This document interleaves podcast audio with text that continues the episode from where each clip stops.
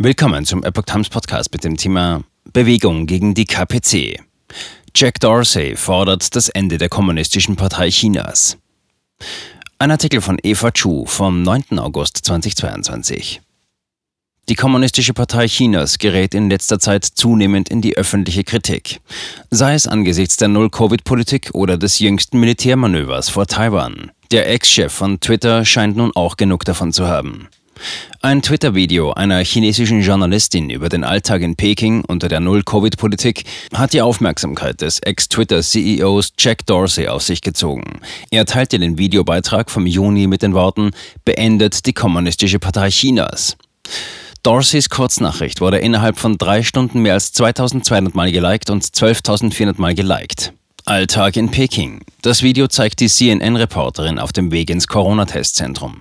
Bevor sie in das Gebäude eintreten darf, wird ihre Temperatur gemessen. Dann lässt sie einen Corona-Abstrich machen. Überall gelten strenge Sicherheitsvorkehrungen. Ein negativer Corona-Test ist der Türöffner für das verbleibende soziale Leben. Zum Einkaufen muss die Journalistin die Corona-App vorzeigen. Ohne einen negativen Test darf man sein Haus nicht verlassen und wird zwangsisoliert, sagt sie.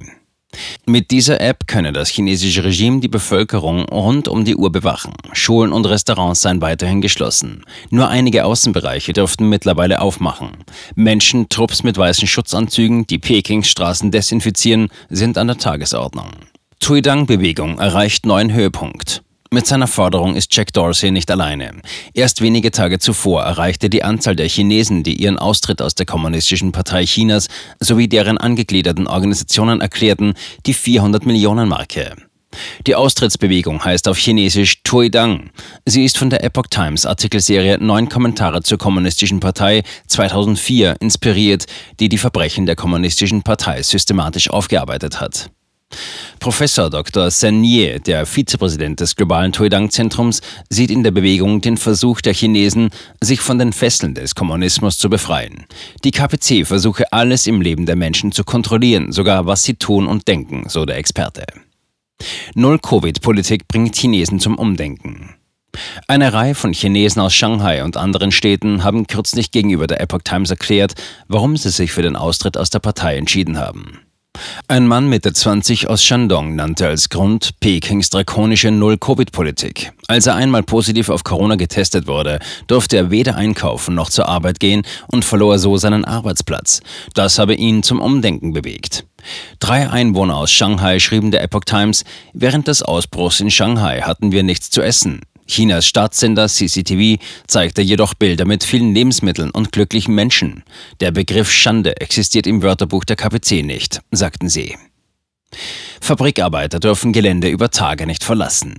In China reicht mitunter ein einziger positiver Covid-19-Fall, um ganze Städte abzuriegeln. Ein Beispiel dafür war die monatelange Abriegelung von Shanghai. Nicht wenige Menschen verhungerten oder starben wegen fehlender medizinischer Versorgung. Ende Juli durften Facharbeiter im Technologiezentrum von Shenzhen, darunter auch von einem Apple-Zulieferer, eine Woche lang das Gelände nicht verlassen. In der zentralen Provinz Henan wurde eine 1,6 Millionen Einwohnerstadt abgeriegelt, nachdem bei einem Einwohner Covid-19 diagnostiziert worden war. Die Behörden stellten den öffentlichen Nahverkehr ein und schlossen alle Geschäfte, mit Ausnahme von Lebensmittelgeschäften, Apotheken und Krankenhäusern.